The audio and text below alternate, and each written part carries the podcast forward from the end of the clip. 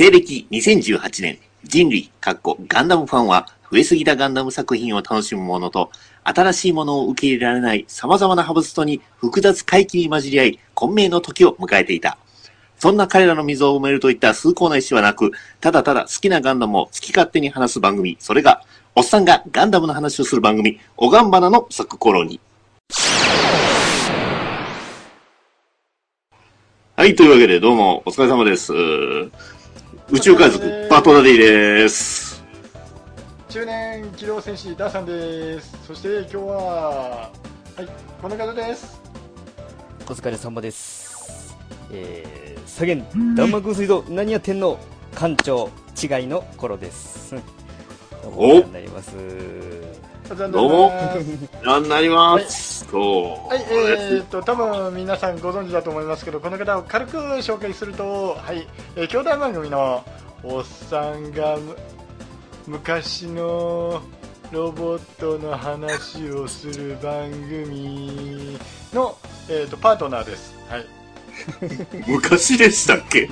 それ、あこの前おさもんが2000混ざってますよ。混ざりました混し、あれですかね、2000年代のロボットの話するよって話してたら、あの、あえなく玉砕したんですますそうですよ。そう。ポーマグー、ポーマグー、ポーマグー。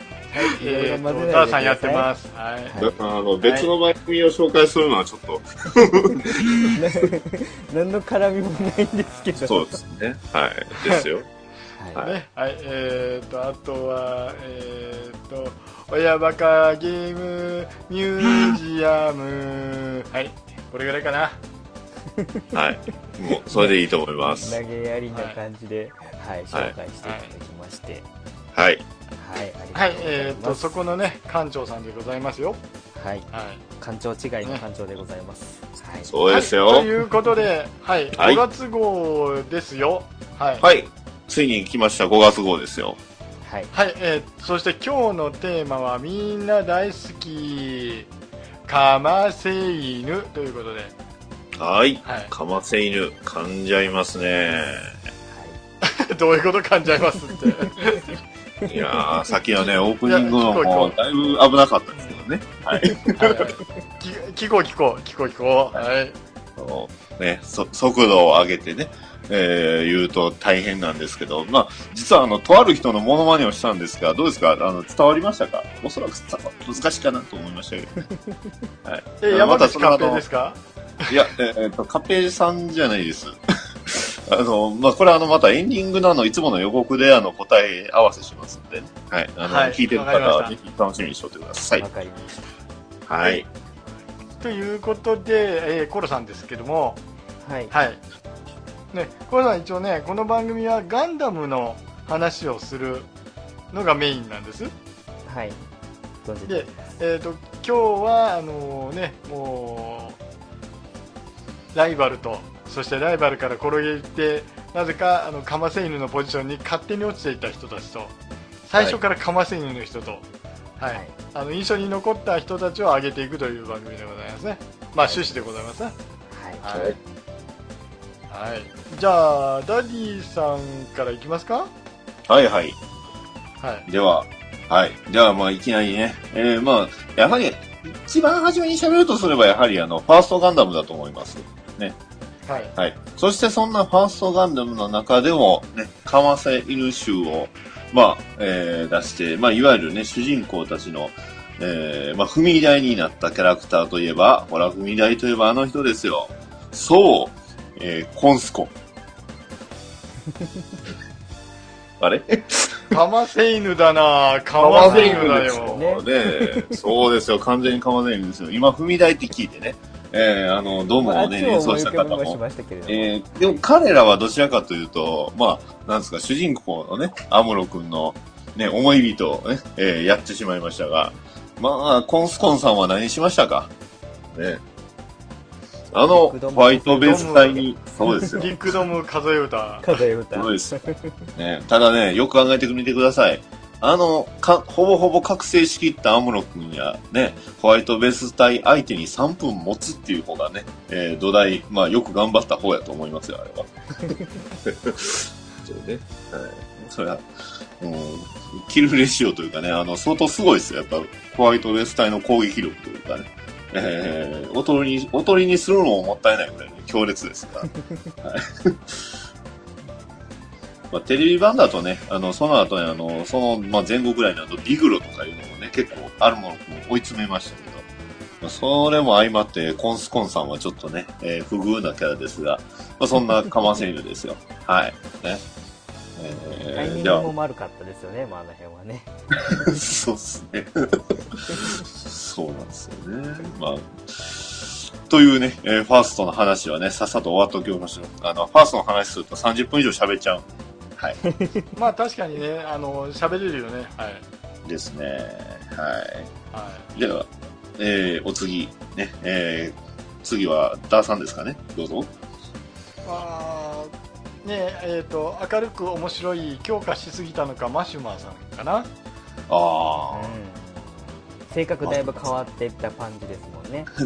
前前半と後半。はい。うん。まあただただねダブルゼータのキャラクターってあのどんどんどんどんあのなんていうかね高速破るキャラ多いんですよね。制服を勝手に改造するとか。まあね、バラを、もらったバナをね、保存する男ですよ、彼は。だからあのなんていうかね。まあ最初は陶酔キャラだったんですけど戻ってきたらめっちゃ武闘派になってて、はいそうです。そうですね。そうなんですよね。はい。でやられたのはあの全然関係ない人にやられてたからあの人ガンダムチームにやられてたわけじゃないから、あのあのあたりは結構ぐちゃぐちゃになってましたからね、いろいろと。そうですね。そうね、そうなんですよね。はい。なるほど。どんどん行きましょうか。えーでは、コロ館長どうぞ。いいですか？僕ちょっとこれ、あのー一作品まとめてざっとこうさらいたいのがどうしてもありましてほうほう。カマセイヌといえばまあもう話の大大大半があのーこのカマセイヌの連鎖でつながっているような作品が一つありましてほの大好きな、えー、0080のおー。ですね。お来ましたね、ダブこれルエイジ。でもうねあのざっとこう作品全体であの並べていくとまずは、えーアンディですね。えーカラメージジムにやられるサイクロプス隊のアンディから始まり。アンディ。ー。アンディってなってその流れの中で、えー続きまして、えー今度はケンプファーにやられるスカーレット隊スカーレット隊、出撃スカート、スカーレット隊、ね。全滅。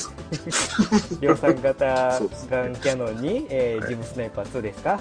いや、でもジムスナイパー2、時代的にはそうですよ。ガンダム以上のスペックを持った、まあ、言えば、ハイエンド機ですよ、あれ、完全に。そうですよ。ね、ね、名だたるこの傑作量産機の数々の皆さんが、はあっという間にやられていき、そうですね。そし。てそのやっつけたケンプファーさえも、はい。えーまあ、酔いどれミーシャさんが、えーやっ迎え酒を許可するってね。ははいい。さあ散っていくというこのなんていうんですかね、あの物語の大半をこうカマセイヌのこう連鎖がつながっていくっていうような感じの、えー、0083、はいそうですあね。の見事なつながりがなかなかカマセイヌ作品としてもいいんじゃないかなと思いましてああ、なかなか、そうですね。ポケットの中の戦争というだけあって、えー身近なんですよね。身近な世界の中で、割と隣に死が漂ってるっていうのがね、なかなそうか、なんですよそう、恐ろしい話というか。ね、あのまあサイド6自体が、まあ、要は中立のコロニーなんで、うんまあ、それもあってスカーレット隊下手に手出せなかったっていうのもあるんですけど、そうそれにしてもね量産機あのあかなんなに高級機。そうですね。どんどんまあま落とされていくっていうのが、まあ、その、なんていうんですか、あの、スカーレット隊はあれでしたけど、あの、トワニングさん率いるね、あの舞台をね、画面外であの、倒してたのはすごいなと思いました。宇宙では強いんですよね。ただ、あの、0080なんですけど、あれ、大人になってから見ると、あの、泣いちゃうんですよね。辛くて。あれ結構不思議まあですね。いろいろねはい結構小さい頃に見た時はそうでもなかったんですが、あの、大人になってから見るとすごく切ない話なんでね。ぜひあの、クリスマス付近にね、見ていただければと思います。はい。やめなさいよ、それ、あのポッドキャスターの人たちであの、サブカルの人たち、それやってる人たち、かなりいるよ、なかなか、あの、なんて人間的な強度がね、皆さん高い方なんで、素晴らしいです。そうですねえーっと、はいじゃあ、かませの期待いきましょうか。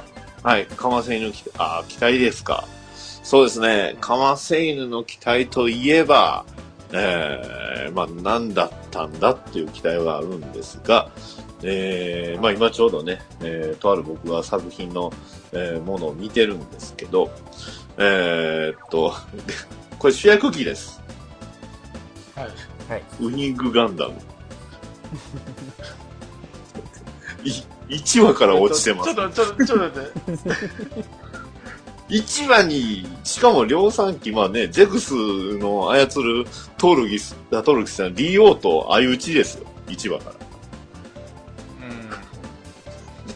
挙句の果てにはね、あの、自爆。はい。いっぱい自爆しますからね自爆しますあの辺ははい、しかも、あの、まあなんですか、えーっと、タイミング的には、あの、一桁ですね、確か。えーっと、10話ですね。第10話ね、ヒーロー先行に散るでね。えー爆自爆してますし。うんがウィングガンダムはね、デザイン的にはすごくいいんですけど、ね。はい、あの、ビルドファイターズで、えーいい思いをしたのでいいと思います。はい。というわけで僕からはあの、ウィングガンダムでした。はい。はい。で、ダーさんどうですか？期待。えっと、期待はですね、僕はあいつですよ。あのー、エイジの最後に出てきたあの機体。あー、ベイガンギアですか？ベイガンギアじゃなくて、一応ベイガン、ベイガンガンダムかな。あー、レギルスですか？レギルス。はいはいはい、はい。ガンダムレギルスね。あれはもう完全に、ね、機体としては、すごいカマセイヌっぽかったじゃないですか。でも、ファンネルっぽい武器ついてるじゃないですか、あれ確か。なんか光の。ね。であの、ボールがね、出てくるんですそけど、うそうそう。あれ、あれ強いですよ。ねね。あれ強いけど結局お,、うん、あのお父さん同士で戦うっていうアホなこでとやっちゃってねパイロット、ラウンダーじゃないですか。ね。負ける要素がどこにあるんですか？いいやだからカナセイヌなんでしょう あれ何なんですかね最終話のあの、2、負け3る分で。要素がやる。ないはず。そう。あの負ける要素がないはずなのに負けるっていうのでかませなんですよそれは。で、その後ね、最終ボスは実はレイベイガンギアでしたっていう感じでしたけど。そうそうそう。悲しいっすね。はい。ベイガンギアやってきたらなんかあのあアスライターみたいにねあの羽の部分が合体してね。なんだそれってなるじゃないですかね、プラモにあったあの、脱出機能はどこへ行ったのという感じですね、あれは。えっとそこはどうしようもないですねはい。ね。はい。では、えーコロさん、あコロ館長どうですか？あの、期待そうで。ですね僕ちょっとこれあの厳密に言うと難しいとこなんですけど、はいはいえっ。とねえっ、とゲームの話ちょっとガンダムゲームの話になってくるんおで、すけども素晴らしい。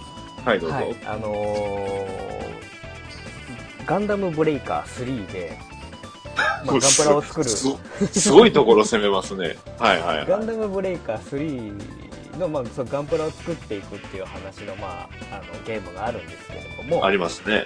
はい。それの,、まああのーまさにその序盤の序盤に、えー主人公のサイドのチームメイトの女の子の元々のチームメイトの、えー、鎌瀬君っていうもうまさに名前がね 鎌瀬以外の何者でもないっていうチャラいお兄ちゃんがいるんですよ。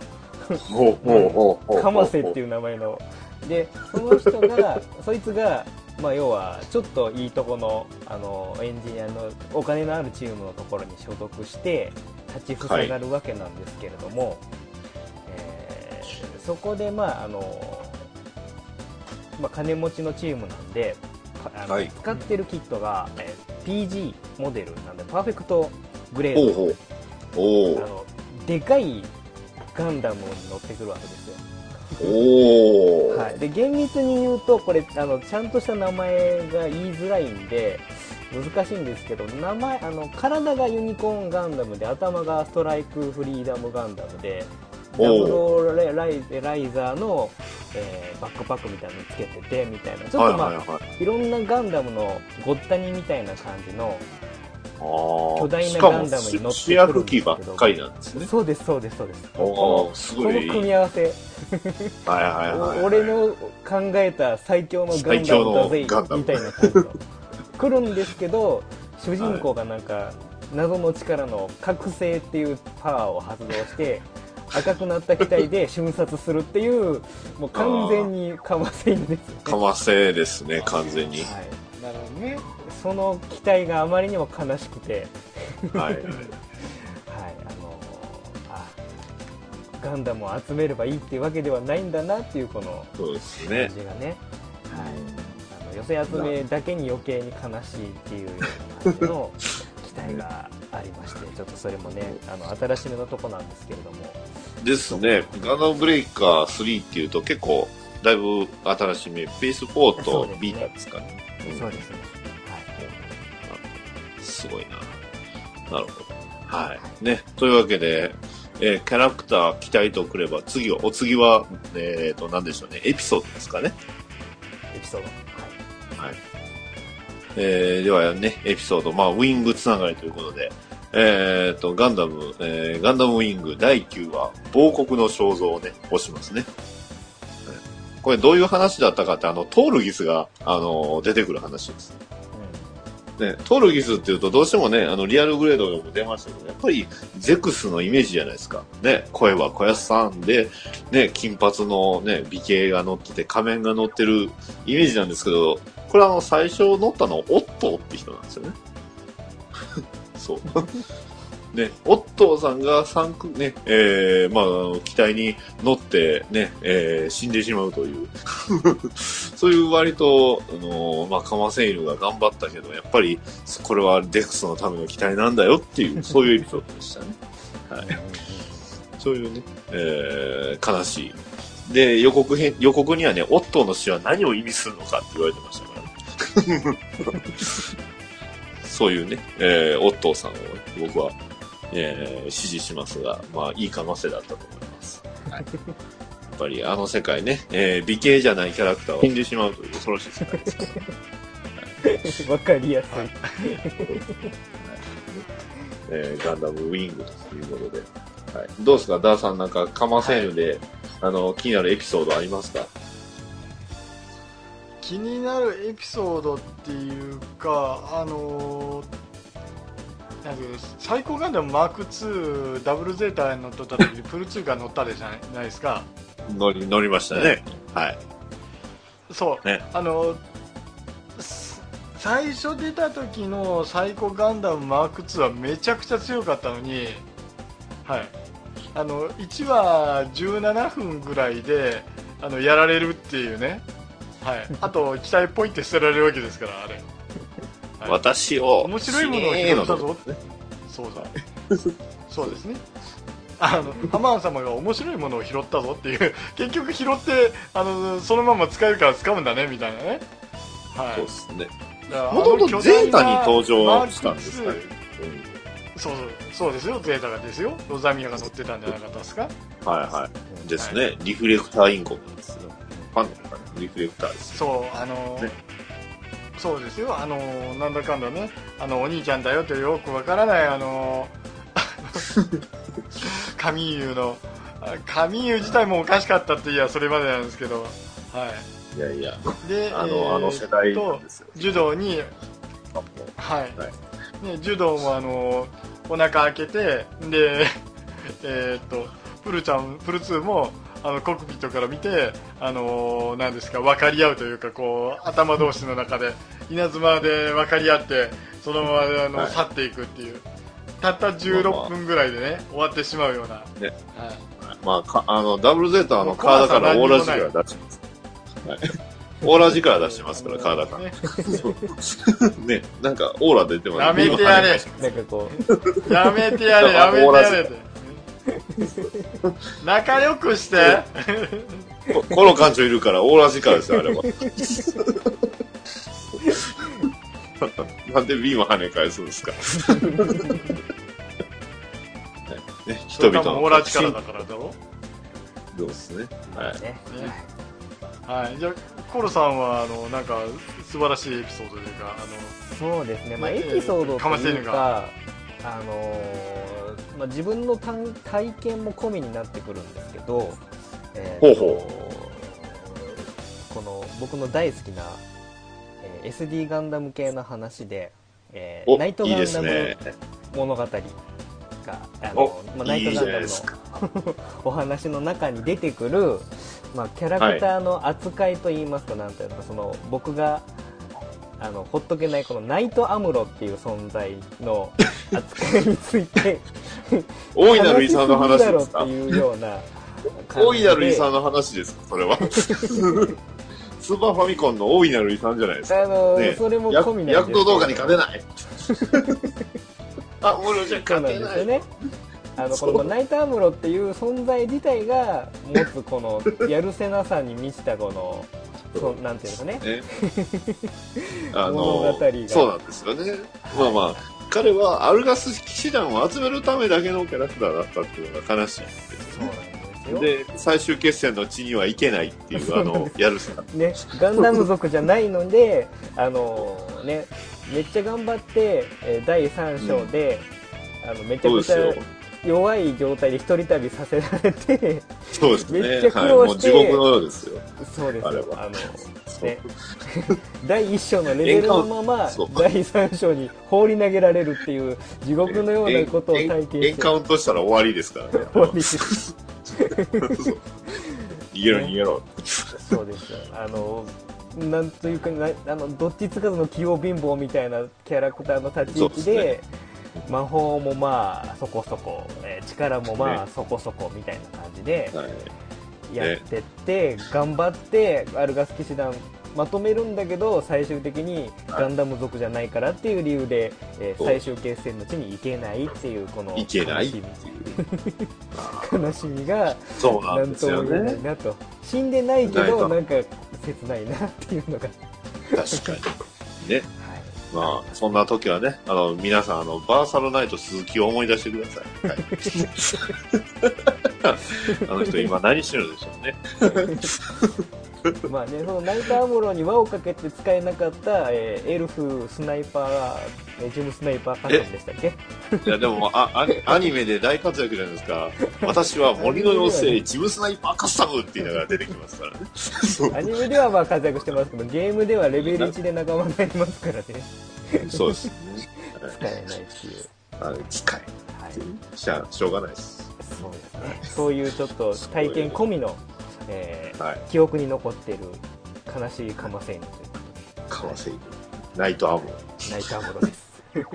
ね、アニメ版ではもちろんあの声優さん、あの、古谷徹さんですから、ね。そうなんですよ。はい。ねまあ、当のナイトガンダムはね、あの、なんかアレハンドロ様になってましたけどね。はい。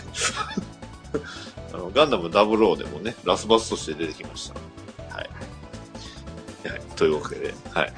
えー、どうですかね、ダーさん。あの、いろいろ緩和声優出てきましたけど、あと、誰か、あの、ひと一人ぐらい、あと一人、えっ、と、一エピソードはどうですかね。まあ、時間的には微妙ですけど。そうですこんなもんでいいですかねまあまあやどうですかねまあまああのそうですねまあねあの SD でいうところのあの三国伝？はいはい。ほうほう。ね三国伝にはかませ犬かなり出てくるんですよねこおー、まあまあ。一応三国志を下敷きにしてますからね。登場キャラクター数は多いですからね。れね EG8 さんなんか死んじゃうしすぐ 高層さんなんて、ね、しょうがないです。そうですね。仕方ない役目どころでした。もう仕方ないですね。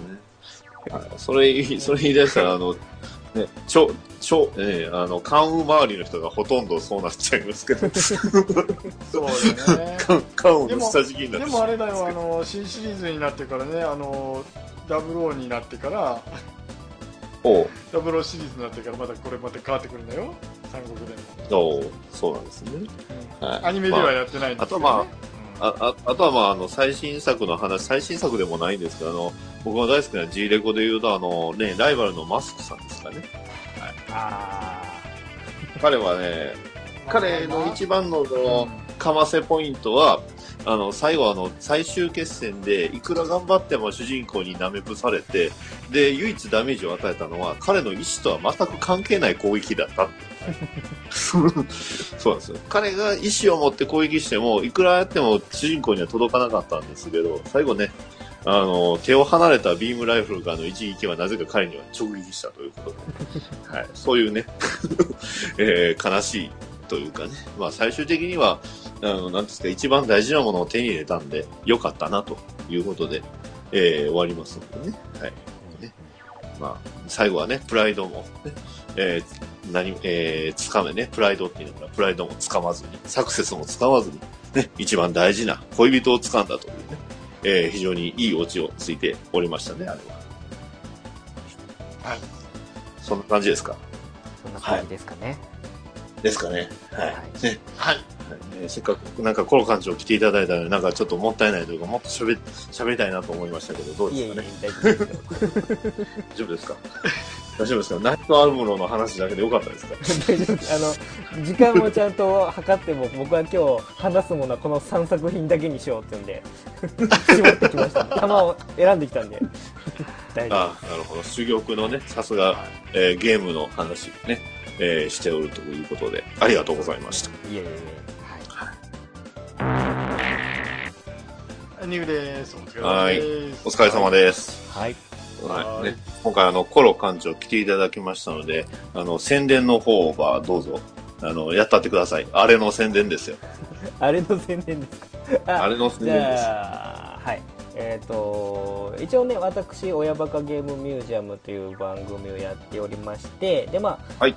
ゲームと、まあ、あとは子育てとかあとお菓子とか E テレの話とかですね。えー、いろいろとお話しさせていただいてるんですけれども、その中で、えーちょっと今ねあの他の番組巻き込んで、えーゲーム系ポッドキャストとか、まあ、ゲームの話をする雑談系のポッドキャストさんに参加してもらう、えーゲーム的テーマトーク祭りというコラボイベント企画を、えー開催中でしてですね、えー素晴らしい。決まったお題について、えー自由にテーマトークしてもらってそれを、まあ、あのハッシュタグゲーム的テーマトーク祭りでつけていただいて、まあ、配信してもらうというような、はい。企画としてはシンプルな内容なんですけれども、まあ、そちらを随時、まあ、あのゆるくまあ1年間ぐらい続けられればというような感じでやらせてもらってるんで、はい、あのバッドダディさんの方もね参加していただいて、早速そうですね。上げていただいたりもしてますので、ぜひぜひ皆さん、あのツイッターで、あのハッシュタグゲーム的テーマトーク祭りで検索していただくと、いろんな番組のいろんなお題トークが見れます、聞けますので、はい、そちらをちょっとチェックしていただければ嬉しいななんて、主催者の一人として思っておりますので、どうぞよろしくお願いいたします。といよろしくお願いしますと。はい。どうですかね。まあ、ダーさんはあまりこうゲームをやられてるっていうイメージはないですけど、結構なんか、えー最近、っていうか今今までのこうゲームで何かこう思いつくものってあります？うーんね今本当ね出世したからねおじさんが そうです。そうなんですね。もう出世したからね ゲームやってる暇ないんですよねだいたい家帰ってもあのなんだかんだあの図面描いてたりしますからね今まあね、ガンダムゲームで言うと、まあガンダムゲームのあんまりサントラってあんまりないイメージがあるんでね。最近まあ、で言う最近ね、あの、スペシャルサウンドと、バージョンとかで原作のその楽曲を再生できますよみたいなのが最近多いじゃないですか、そうなんですよね。はい。まガンダムのゲームも今スマホでみたいなのやってるけど、あ、はい。そのはいスマホのガンダムうんスマホのガンダムゲームってあんまり面白いのないんだよね。まあ、なかかいっぱいなかね。うん、いっぱい集めていっぱい課金していっぱいガチャしてみたいな感じになってるからね なあね、そうなんですよね。まあ、なんていうんですか、こう、スマホでもね、一人称で、それこそね、戦慄のブルーみたいな、ああいう感じでね、ジムやらザクやらを動かせるゲームとかあればね、えーそれは面白いあ、あったらいいなとか思っちゃいますけど、まあなかなか、うん。うん。そうですね、ガンダムゲームで話すること、まあ、今回ね、ナイトアムロの話もありましたけどね、ナイトガンダム物語で言えば、まあ、大いなる遺産もいいですけど、円卓の機種もやっぱ BGM すごいいいんですよね。うんだからまあ、サントラとかあればいいんですけどね、あんまり聞かないから、見たことないし。うんそんな感じの。ナイトガンダム物語の方の BGM ではないあ、えっ、とね、円卓の機種は全くアニメにもなってないんで、全然違うんですよ。はいで、特にその、ガンダム色の強い BGM でもないんですよね、円卓の機種の BGM って。すごくファンタジーものな感じで、すねすごくいいのでね。そうなんです。僕も好きだったんですけどね。はい。ね、そうまあまあね最強のガンダーみたい剣にアニメでね まあ、なかなかね、えーゲームあるあるもいろいろね、話つきませんが、えっ、と、次回のおがんばなは、えっ、と、ガンダム歴史裏表という予定ではありますが、えーどうするんですか、はいどうする？ね。あのなんか、えっ、と、そうそう。えーコロさん、あの何かありますか？裏裏表で話、なんか思いつきます？裏表？裏表っていうのはどういうような切り口でお題まあ基を出す本的にはえっとが外伝系連邦とかそうね側がこういう風になってますよ。でもジオンはこうだったんですよみたいなとかそれからあのあー。アニメの歴史はこうなってますけど、えー、とこの文献が出てきて、えー、と今こうなってるのが定説ですよってもうよくわかんないよね後付けのガンダムとかめちゃくちゃあの時代にはいはい。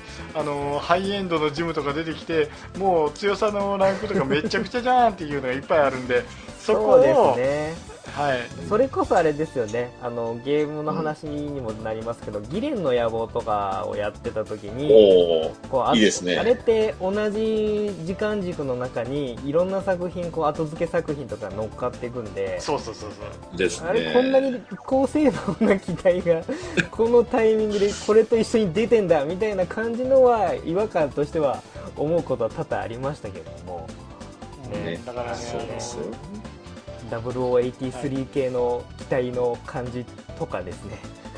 ね。まあ明らかにそれ性能逆良すぎねみたいなところはいっぱいありますね。まあまあ逆逆にねあの、戦闘機だけで頑張る。おかしいんですよね。あのそういうツッコミをやっていこうかなと思ってますね。はいはいはい。ははい、そんな感じでやっておりますので、はい。はい。はい。ということでまた次回もよろしくお願いしますとはい。いう感じですかね。はい。では、いつものあの予告、予告、最後予告で締めますのでね。はい。えー、コロ館長、ありがとうございました。いえいえはい。では行きます。たーたららら。ポッドキャストにガンダムファンが集まり、おがんばな廃止を訴えている裏側で、ダーさんは巧妙な情報操作でバッドダディをこの場所に集めていた。ガンダムの手によるガンダムファンの殲滅。ダーさんの罠が新たな流血の時代を作る。